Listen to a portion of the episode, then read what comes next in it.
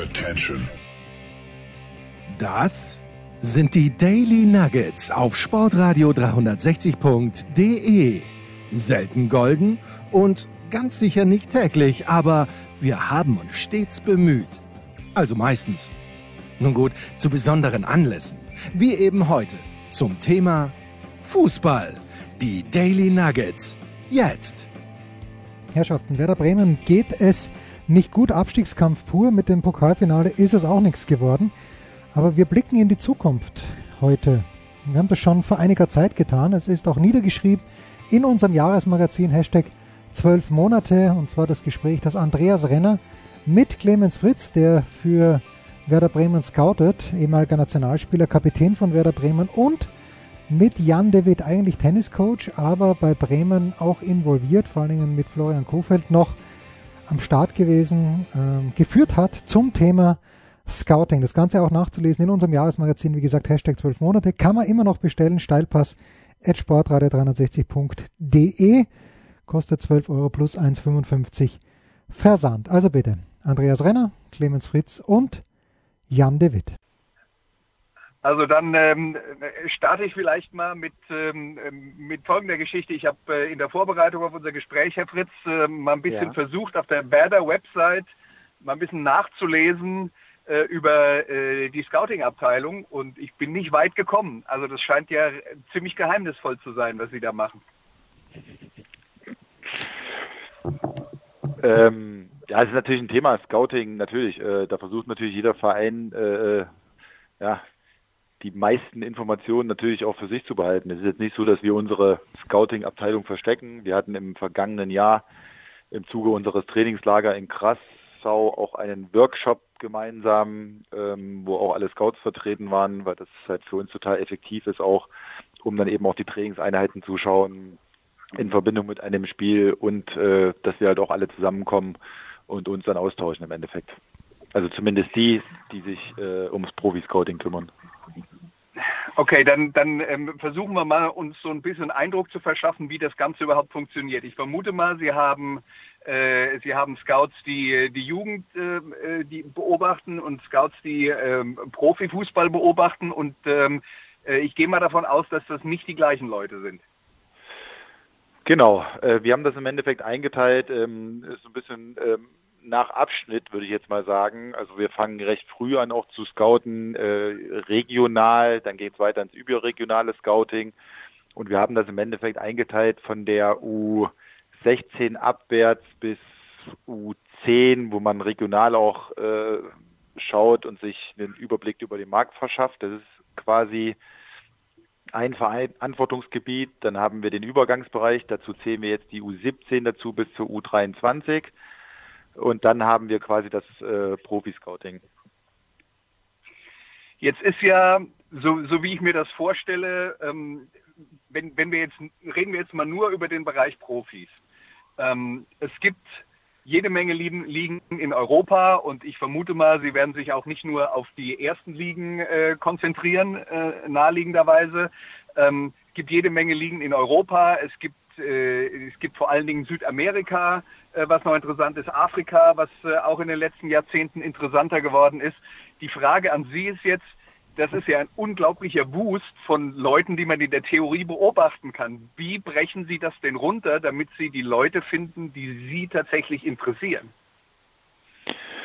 Ja, in erster Linie waren ja wir in den vergangenen Jahren auch sehr fleißig. Wir haben eine unglaublich große Datenbank. Da sind natürlich auch Spieler drin, äh, die wir verfolgen. Sicherlich den einen oder anderen äh, bekommt man dann auch nicht, an dem man interessiert ist. Man verfolgt den Weg natürlich weiter. Und dadurch, dass wir auch viel unterwegs sind, ähm, sehen wir natürlich auch viele Spieler. Und unser Anspruch ist es ganz einfach auch, wenn wir Spiele sehen, ähm, so viel wie möglich auch in unseren Berichten dann niederzuschreiben, um eben auch, ähm, ja, wenn Spiele angeboten werden über Berater zum Beispiel oder wenn Empfehlungen kommen, dass wir Zugriff haben und auch sehen, kennen wir den Spieler, wie oft haben wir den gesehen, wie schätzen wir den ein. Also so, dass quasi die, wie gesagt, das ist ein bisschen getrennt auch ähm, Profi-Scouting und, und Übergangsbereich, weil für mich macht es auch wenig Sinn, oder für uns allgemein, wenn ein äh, Profi-Scout ähm, zum Beispiel einen U16-Spieler bewerten soll, obwohl er gar keine Vergleichswerte mhm. hat, was unsere eigenen Spieler eben auch angeht.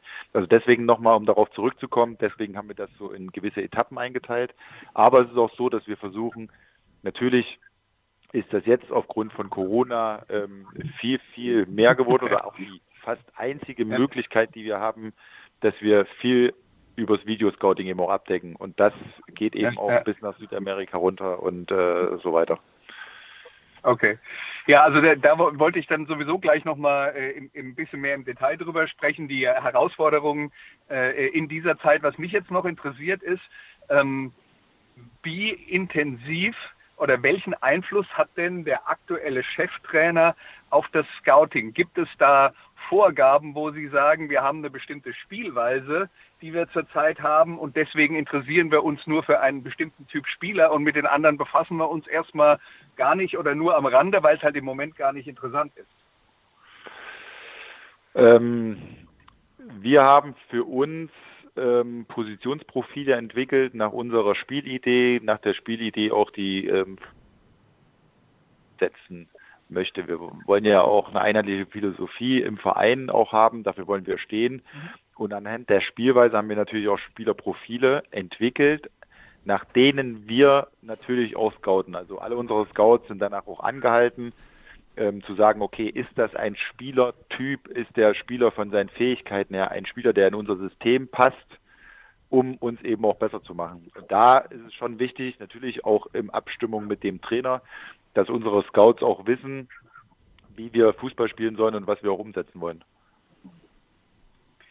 Okay, ähm, Herr de Witt, können, können Sie uns äh, kurz erklären, wie, wie Ihre Rolle in diesem Gebilde aussieht? Die Rolle, was das Scouting angeht, ist minimal. Also ich unterhalte mich schon mit Clemens über, über äh, Sport öfter mal. Aber äh, was das Scouting im Fußball direkt angeht, äh, habe ich da nicht so eine wirkliche Rolle und hätte ich ihm auch nicht so viel zu sagen, weil ich bin nun nicht der Experte, was das Fußball angeht und was das Scouting im Fußball angeht auch nicht, sondern das ist eher so ein Austausch über ja, über Sport und wonach schauen wir, wie schauen wir. Ähm, da kann es sein, dass er die eine oder andere Anregung vielleicht mitnimmt aus so einem Gespräch, aber so das eigentliche Kerngeschäft, über das Sie da jetzt mit ihm sprechen, äh, da bin ich eher außen vor. Das ist nicht so meine Baustelle. Okay, aber das ist natürlich dann äh, trotzdem interessant, weil wenn man äh, wenn man Spieler sucht, kann ja sowas durchaus eine Rolle spielen. Würden Sie denn sagen, ähm, aus Ihrer Erfahrung, wenn jemand Hochleistungssport äh, betreibt, dass es hilfreich ist, wenn er sich nicht nur auf eine Sportart konzentriert, sondern ähm, kann man sich athletisch weiterentwickeln, wenn man unterschiedliche Sachen macht? Bringt das was? Also wenn wir jetzt an den Athleten selber denken, glaube ich, ist das äh, nur in der Jugendzeit, in der Ausbildung, äh, vor allen Dingen je jünger die, die, die Sportler sind, über die wir sprechen, umso sinnvoller. Äh, wenn wir dann vom äh, Profisport, vom Höchstleistungssport sprechen, äh, würde ich sagen, ähm, ist das nicht so eine unbedingt gute Idee, weil die brauchen schon alle ihre Energien, Zeiten und Konzentrationen für das, was ihr Kerngeschäft ist. Und ähm, da, es gibt natürlich viele Profisportler, die auch in einer anderen Sportart gewisse Begabung haben und die Bock haben, das zwischendurch mal zu machen, aber so richtig ernsthaft sich damit beschäftigen, das würde ich sagen, ist die absolute Ausnahme und würde ich auch keinem unbedingt empfehlen. Das verändert sich dann ein bisschen, wenn wir auf die Leute äh, schauen oder über die Leute sprechen, die mit diesen Athleten arbeiten. Also von Florian zum Beispiel ist das ja bekannt, dass der sich äh, für alles Mögliche interessiert im Sport und sehr offen ist, sehr neugierig ist. Und äh, für mich gilt das sicherlich auch. Ich bin auch sehr interessiert an vielen Sportarten und für uns ist es entscheidend, dass wir es hinkriegen, die die, den Schalter immer wieder umzulegen und uns dann auf unsere Kernsportart so zu konzentrieren, wie wir das in den, in den wichtigen Phasen ist, wo wir Höchstleistung bringen müssen und zwischendurch die Fenster, die wir dann auch mal haben, nutzen können, um uns Anregungen woanders zu holen. Und da geht es immer darum, Anregungen, aber nicht, ähm, ja, nicht nicht eine, eine, Anweisung zu bekommen, wie man seine eigene Sportart besser macht. Also da ist dann jeder schon der Experte in seinem Feld, aber mich persönlich äh, regt das sehr häufig an, wenn ich mit Kollegen aus dem Höchstleistungsbereich aus anderen Sportarten sprechen kann. Das ist im Laufe des Jahres natürlich nur zu manchen Zeiten möglich und zu vielen nicht. Und ähm, dann ist es manchmal so, dass man was davon übernehmen kann. Also auch aus dem Fußball habe ich das ein oder andere Spannende mitgenommen, was wir auch versucht haben, im Tennis umzusetzen, wo ich sagen würde, es war durchaus erfolgreich auch. Aber das sind kleine Bereiche, Detailbereiche. Aber Herr Fritz, ähm, äh, wenn, wenn wir jetzt von Detailbereichen reden, ist das nicht dann auch am Ende die Schraube, an der man noch drehen kann und wo man dann äh, vielleicht nochmal ganz entscheidende 5 bis 10 Prozent rausholen kann? Äh, was meinen Sie jetzt genau, an welcher Schraube drehen? Weil äh, wenn wir ja. scouten, also es, es, ist jetzt nicht so, dass wenn wir, wir geben eine sportliche Empfehlung ab, also wir scouten ja das, was wir sehen im Endeffekt und äh, weniger das zu sagen, okay, macht der noch eine andere Sportart. Sicherlich, ich glaube, Slatan Ibrahimovic ist ein Musterbeispiel für die Größe, die der hat und das ist auch das, was Jan meinte, in der Ausbildung, im Nachwuchs noch eine zweite Sportart zu betreiben. Ich meine, dass er irgendeine ähm, asiatische Kampfsportart betrieben hat und es ist schon eindrucksvoll, wie er wirklich, was, was für eine Athletik er hat, was für eine Beweglichkeit auch er hat für diese Größe, die er eben auch mitbringt. Ja, äh, absolut. Ich meinte jetzt, äh, wenn, wenn man die Spieler dann mal hat und es darum geht, äh, da vielleicht äh, noch, äh, noch Schritte nach vorne zu machen. Denn äh, ich, ich würde mir vorstellen, dass wenn man Spieler scoutet, dass man da ja auch eine gewisse Fantasie haben muss. Man hat einen Ist-Zustand und gerade bei jungen Spielern geht es ja auch darum, wo können die sich noch hin entwickeln. Ja, ja, definitiv. Also das ist natürlich auch unser Anspruch. Ähm, äh, ich glaube, da ist diese Saison auch ein sehr gutes Beispiel. Wir haben eine sehr junge Mannschaft, beziehungsweise wir haben unseren Kader in dieser Transferphase extrem verjüngt. Wir wissen, dass nicht alles direkt auf Anhieb rund laufen kann, aber unser Anspruch ist es eben auch, diese junge Mannschaft weiterzuentwickeln. Und natürlich äh, hat sich das auch in den letzten Jahren verändert, wenn man jetzt äh, an kognitives Training zum Beispiel denkt, das gab es vor einigen Jahren noch gar nicht. Also es ist schon so, dass versucht wird, alle Hebel in Bewegung zu setzen oder aus ja, verschiedenen äh, äh, Dingen das Bestmögliche für uns herauszuziehen, um unsere Spieler dann eben auch bestmöglichst weiterzuentwickeln. Wenn wir jetzt darüber reden und bleiben wir mal im, äh, im äh, Profibereich, äh, weil das vielleicht auch für die, für die Leute, die das dann hinterher ähm, sich mit dem Interview befassen, leichter nachzuvollziehen ist, ähm, haben Sie denn äh, zum Beispiel europäische Ligen für sich so eingeteilt, dass Sie sagen, da sind welche für uns interessanter als andere? Ja, definitiv. Also muss man ganz klar sagen. Ähm, zumal wir auch nicht die Kapazitäten im Team haben, um, um alles abzudecken und man muss dann schon auch Prioritäten für sich setzen. Und ich glaube, wenn wir jetzt über die äh, Premier League in England sprechen, äh, ist das kein Geheimnis, dass das eine Liga ist, die für uns finanziell überhaupt nicht ja, von Transfers her äh, stemmbar wäre. Deswegen ist unsere, also mit Sicherheit, also wir, wir schauen auch Premier League, weil es uns einfach auch interessiert, aber es ist jetzt nicht so, dass die Premier League der Fokus in unserem Scouting ist, weil es finanziell einfach äh, in einer ganz anderen Liga ist. Hm, ja. Aber wir haben für uns als Team, als Verein, haben wir ganz klar unsere Märkte äh, definiert und bestimmt. Ja. Und ich könnte mir vorstellen, die Premier League wäre sogar, wäre sogar außer Reichweite, wenn man über äh, Spieler rede, die dort unzufrieden sind, auf der Bank sitzen und mal ausgeliehen werden, äh, weil auch da vermutlich Summen aus, aufgerufen werden, die, ähm, die unerschwinglich sind. Ja, das Gehaltsgefüge ist halt schon äh, äh, nochmal äh, ja, ein großer Unterschied äh, zu, zu Vereinen, die sich vielleicht in der ähnlichen Tabellenregion in England bewegen, wie wir es in Deutschland hier tun. Aber man muss trotzdem, hat man ja die Liga im Blick. Und wir haben ja auch in diesem Sommer äh, eine Leihe für Manchester United mit Thais Chong, ein sehr entwicklungsfähiger Spieler, ähm, den wir natürlich auch auf das nächste Level heben wollen, wo wir uns auch versprechen, dass er mit seiner Individualität, die er mitbringt, mit seiner Schnelligkeit, dass wir dadurch einen Mehrwert haben. Und äh, schon allein daran sieht man ja auch, dass wir das schon auch im Blick haben, aber der absolute Fokus liegt bei uns jetzt nicht auf der Premier League. Okay, jetzt haben wir ein bisschen über die Probleme geredet, die derzeit äh, durch äh, die Corona-Pandemie existieren. Das heißt, Scouting im Stadion, Sie haben es schon angedeutet, schwierig. Wie viel kann denn überhaupt im Moment im Stadion stattfinden oder ist das jetzt quasi alles äh, am, am Bildschirm? Ja, es ist sehr schwierig. Wir haben natürlich jetzt in den letzten Wochen versucht, ähm, punktuell auch im Stadion zu sein, aber es war, also es war wirklich sehr, minimiert, muss man ganz ehrlich sagen. Selbst im Nachwuchs ist es ja schon so, dass jetzt auch Leistungs Leistungszentren äh, äh keine äh, Beobachter-Scouts äh, mehr zulassen und ähm, das sind einfach die Regularien, Regularien wenn ja, enger gezurrt, was natürlich auch völlig Verständnis äh, oder wo wir natürlich auch Verständnis für haben, weil eben auch die Zahlen steigen. Ähm, von daher ist es für uns nicht einfach, momentan Live-Spiele zu sehen, aber wir versuchen dann natürlich auch so viel es geht über das Video abzudecken. Wie, wie viel geht denn verloren, wenn man nur Video schaut? Naja, man muss das ein bisschen differenzieren. Im Endeffekt hat man, wenn man ein Video schaut, man kann mehr schauen, weil man die Reisezeit nicht hat.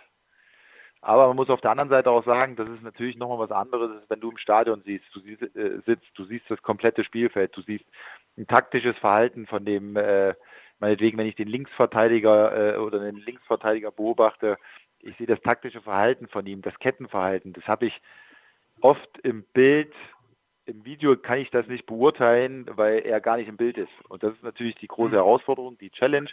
Es gibt auch Möglichkeiten, da reden wir über Scouting Feed, wo man dann im Endeffekt das gesamte Spielfeld sieht.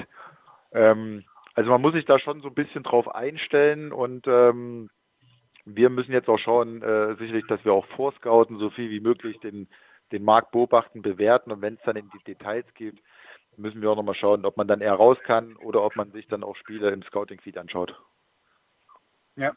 Ähm, jetzt bekommen Sie ja dann durch diese, äh, durch die gescouteten Spiele bekommen Sie ja eine, ähm, eine auch wieder ein Boost an Informationen. Wie wird das denn dann äh, von Ihnen systematisiert? Ähm, gibt es dann ein, Bewertungskriterien, die die Scouts anlegen, wo man dann, keine Ahnung, ob denn jetzt einer eine Schulnote bekommt oder ein A oder ein C, ähm, wie auch immer, wo sie dann sagen, okay, das wird dann so einsortiert, dass wir ein Bild von dem Spieler haben und äh, den, der wird dann von drei oder vier Scouts gesehen und dann haben wir am Ende ein relativ rundes Bild, wo wir dann einen Eindruck bekommen, ob der für uns interessant sein könnte oder nicht. Ja, Sie haben das wunderbar beschrieben gerade. Da gibt es eigentlich nichts mehr hinzuzufügen. Also so in der Art sieht das okay. aus. Wir haben unsere Datenbank mit einem ähm, Berichtleitfaden auch, wo wir auf verschiedene Komponenten eingehen, wo wir auch Benotungen abgeben und äh, wo wir natürlich für uns auch selektieren anhand für vers verschiedener Listen, wer dann auch für uns interessant ist. Ja. Ähm, das ist ja jetzt dann nur der Teil, den Sie auf dem Feld sehen, auf dem Video sehen. Wie groß ist denn die Rolle der, der zusätzlichen Informationen, die darüber hinausgehen, über die Persönlichkeit des Spielers, ähm, über Feedback, das man vielleicht von Mitspielern bekommt, von äh, Trainern und so weiter und so fort? Hat auch einen absoluten äh, äh, Mehrwert für uns. Natürlich ist es so, dass ja, in der heutigen Zeit ist ja vieles äh, sehr transparent im Internet, wo man äh, dann natürlich auch Erkundigungen einholt, wo man sich schlau macht über den Spieler, aber eben auch über, über Kontakte, dass man vielleicht nochmal nachfragt. Also man versucht schon, so viele Informationen wie möglich auch zu bündeln, um dann eben auch eine wirklich äh, gute Entscheidung treffen zu können. Hm. Ähm, Herr De Witt, aus Ihrer Erfahrung, ähm, wie, wie entscheidend sind denn die beiden Komponenten? Nennen wir das eine mal die, ähm, die Talentkomponente, äh, das andere die psychologische Komponente ähm, im, im äh, Tennisbereich zum Beispiel. Wie kann man, kann man das in ein, ein prozentuales Verhältnis setzen, wie wichtig welche Variante oder welcher Teil ist? Tue ich mich sehr schwer, das in Zahlen zu fassen. Äh, ich glaube, dass Clemens das schon ganz gut beschrieben hat, dass das alles Faktoren sind, äh, die eine wichtige Rolle spielen und dann ist es natürlich am Schluss so, dass wir über Menschen sprechen und für den einen oder anderen Menschen ist der eine Faktor vielleicht wichtiger als für den anderen. Und ähm, Clemens hat eben auch von, von Positionsprofilen äh, gesprochen. Das kann ich mir durchaus vorstellen, dass das auch, was die Positionen angeht, durchaus noch unterschiedliche Gewichtungen hat. Wenn wir jetzt zum Beispiel von Geschwindigkeit sprechen oder von was auch immer an Faktoren da interessant sein kann. Das ist bei uns im Tennis etwas weniger ausgeprägt, weil wir ja kein Positionsprofil haben, sondern wir haben vielleicht ein, ein Spielerprofil, wenn wir von dem, von dem äh, Stil sprechen, mit dem ein, ein Athlet versucht, das Spiel zu spielen, wo dann auch die unterschiedlichen Komponenten durchaus unterschiedliche Gewichtungen bekommen können. Ähm, und grundsätzlich muss man dazu sagen, dass das, was im Tennis passiert, wenn wir jetzt von Scouting, also von Talentsuche, von Talent Finden sprechen mit dem, was im Fußball passiert, überhaupt nicht zu vergleichen ist. Also Äh, da sind uns die Fußballer um Kilometer voraus, äh, was das System angeht, was die Manpower angeht, auch was die Qualität und die Präzision angeht, mit der sie äh, den Markt und die einzelnen Spieler betrachten. Das gibt es so im Tennis nicht annähernd, sondern bei uns ist das alles viel, viel kleiner, natürlich auch extrem individuell.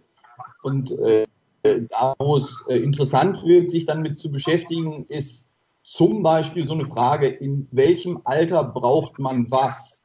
Also das ist, glaube ich, was, wo man über die Sportarten hinweg äh, durchaus miteinander kommunizieren kann, weil das körperliche Faktoren sind äh, und es da gewisse Altersstufen gibt, gewisse äh, Bereiche in der Entwicklung gibt, die da besonders sensitiv sind oder wo es dann irgendwann auch nicht mehr so viel Sinn ergibt, und ich glaube, dass es auch interessant ist, sich dann damit zu beschäftigen, was habe ich denn später, wenn ich ein Talent habe, für ein Instrumentarium zur Verfügung, um dieses Talent zu entwickeln.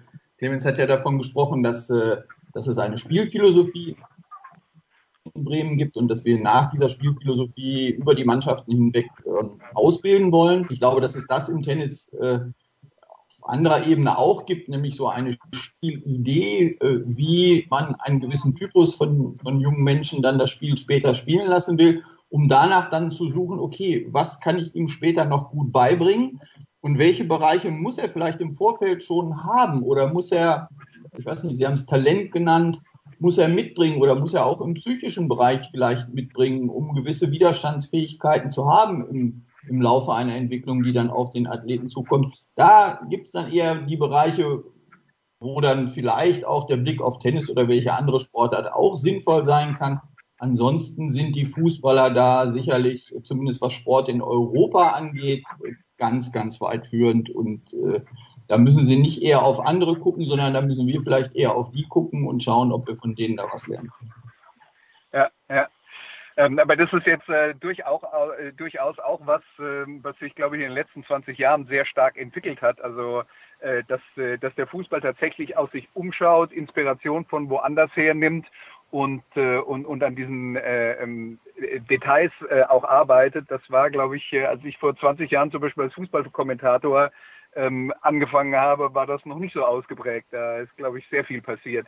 Ähm, aber Herr Fritz, die, die Frage, die, die ich mir immer öfter stelle, ist, wie sehr man eigentlich über einen Spieler ein Urteil fällen kann, das ist ein guter Spieler oder das ist kein so guter Spieler, unabhängig von der Art und Weise, wie er in einer Mannschaft eingesetzt werden soll. Jetzt, wenn ich mir jetzt die aktuelle Bremer Mannschaft anschaue, äh, mit, äh, mit dem, dem häufig äh, gespielten 4-3-3, ähm, wenn ich jetzt einen äh, Spieler habe, dessen äh, Qualität wäre, das ist ein klassischer Zehner, dann wird er es in der Mannschaft vermutlich schwer haben, wenn er nicht hier die, die defensive äh, Qualität hat, um, äh, um dann ein bisschen weiter hinten auf der Acht zu spielen. Also wie, äh, wie sehr kann man denn die, die Qualität des Spielers von der Art und Weise, wie er in einer Mannschaft äh, eingesetzt wird, überhaupt trennen?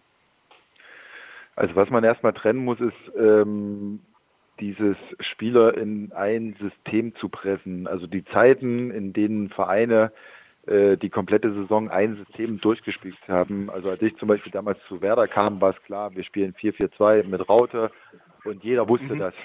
Heutzutage ist es so, dass ja teilweise in Spielen äh, zwei, dreimal hin und her gewechselt wird zwischen den einzelnen Systemen in ein 3-6-1 oder in ein 3-5 2 oder in ein 4-3-3 oder in ein 4-4-2 mit Raute. Von daher ist das nicht mehr so das Thema, dass man sagt, okay, wir suchen jetzt den klassischen Zehner, der nur die 10 spielen kann. Ähm, sicherlich ähm, ist man da oder wir versuchen da auch flexibel zu sein. Natürlich äh, wissen wir auch um die Systeme, die wir spielen, die zwei, drei Systeme und wollen natürlich dann eben auch Spieler, die da reinpassen das Charakterliche ist ja auch, ähm, was Jan jetzt auch gesagt hat, ich glaube, man kann da das Tennis mit dem Fußball gar nicht vergleichen, weil im Endeffekt im Tennis sind die Teams viel, viel kleiner. Und wenn man mal über, über den Fußball spricht, wir haben einen Kader von 25 Leuten, teilweise auch den ein oder anderen aus der U23 noch dazu. Das ist natürlich schon auch was, worauf wir Wert legen, dass diese charakterliche Komponente passt. Wir wollen nicht nur Spieler, die Ja und Amen sagen. Wir wollen Spieler, die eine Meinung haben. Aber wenn du 25 unterschiedliche Spieler hast, die sehr sehr stark in ihrer äh, Meinungsvertretung sind, kannst du auch schon wieder ein Problem in der Mannschaft kriegen. Von daher ist es wichtig, da wirklich ein gutes Gleichgewicht auch zwischen den Charakteren drin zu haben. Vielleicht noch abschließend äh, folgende Frage von mir, weil ähm, wir hören ja in letzter Zeit immer häufiger, dass äh, naja, der deutsche Fußball für die Zukunft vielleicht nicht so gut aufgestellt ist, dass die ähm, Nachwuchsmannschaften, die äh, im Moment äh, Probleme haben, äh, die Qualität von Spielern zu finden, die es vielleicht in den letzten 10 oder 15 Jahren gab. Ist das eine Wahrnehmung, die Sie auch haben, wenn Sie sich mit, äh, mit, nach, mit dem Nachwuchsbereich befassen? Und wenn ja, woran liegt das an, äh, aus Ihrer Sicht? Ich glaube schon, dass äh, nach dem Sieg der Weltmeisterschaft irgendwie so eine gewisse Zufriedenheit auch eingekehrt ist. Ähm, alle Vereine oder beziehungsweise alle Länder haben nach Deutschland geguckt, wie ist die Ausbildung in Deutschland, was macht Deutschland, weil äh, sie haben eine unglaublich äh, gute Nationalmannschaft und darüber hinaus waren wir auch in den letzten Jahren sehr stark, was unsere äh, Nachwuchsmannschaften angeht. Mittlerweile ist es so, dass wir eher nach England und nach Frankreich schauen.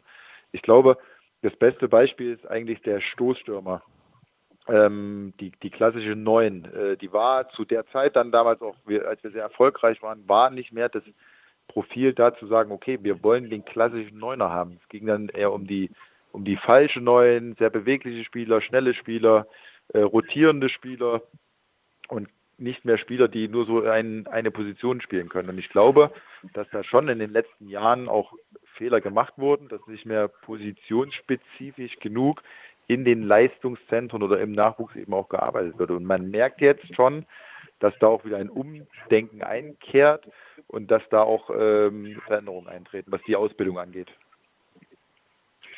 Wenn jetzt so ein Umdenken eingesetzt hat und wir jetzt eine Weile auf dem falschen Weg waren, wie lange dauert das denn aus Ihrer Erfahrung, bis man, äh, bis man so einen Trend umgekehrt hat und dann auch wieder positive Resultate sieht? Ach, das ist schwierig zu beantworten, muss ich ganz ehrlich sagen. Ähm, sicherlich hofft man natürlich, wenn man sieht ja auch beim DFB in den, in den Nachwuchsmannschaften sind jetzt auch positionsspezifische Trainer auch dabei, zum Beispiel für die, ein Stürmertrainer oder ein Abwehrtrainer. Daran sieht man schon, dass es äh, äh, ja, mehr Wert auch auf die Position spezifische Ausbildung gelegt wird. Und ich glaube schon, dass wenn, es wird wahrscheinlich schon äh, drei, vier, fünf Jahre äh, wird das dauern, wenn nicht sogar noch länger. Also ich glaube, da bin ich mit drei, vier, fünf Jahren schon relativ äh, knapp in meiner Einschätzung.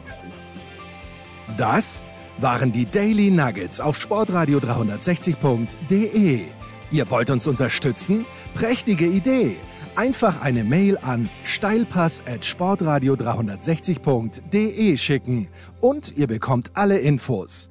Und versäumt nicht die Big Show. Jeden Donnerstag neu.